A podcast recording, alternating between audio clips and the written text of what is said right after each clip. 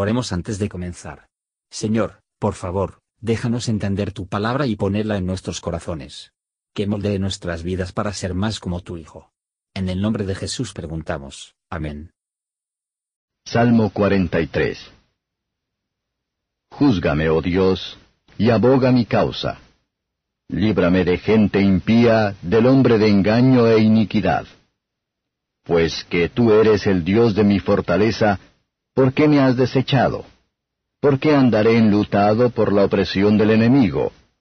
Envía tu luz y tu verdad, éstas me guiarán, me conducirán al monte de tu santidad y a tus tabernáculos. Y entraré al altar de Dios, al Dios alegría de mi gozo y alabaréte con arpa, oh Dios, Dios mío. ¿Por qué te abates, oh alma mía, y por qué te conturbas en mí? Espera a Dios, porque aún le tengo de alabar. Es Él, salvamento delante de mí, y el Dios mío.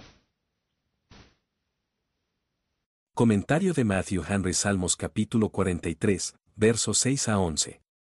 La manera de olvidar nuestras miserias es recordar el Dios de nuestras misericordias.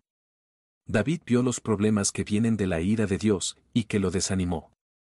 Pero si uno problema siguen duro tras otro, si todo parece combinar para nuestra ruina, recordemos que son nombrados y anuladas por el Señor.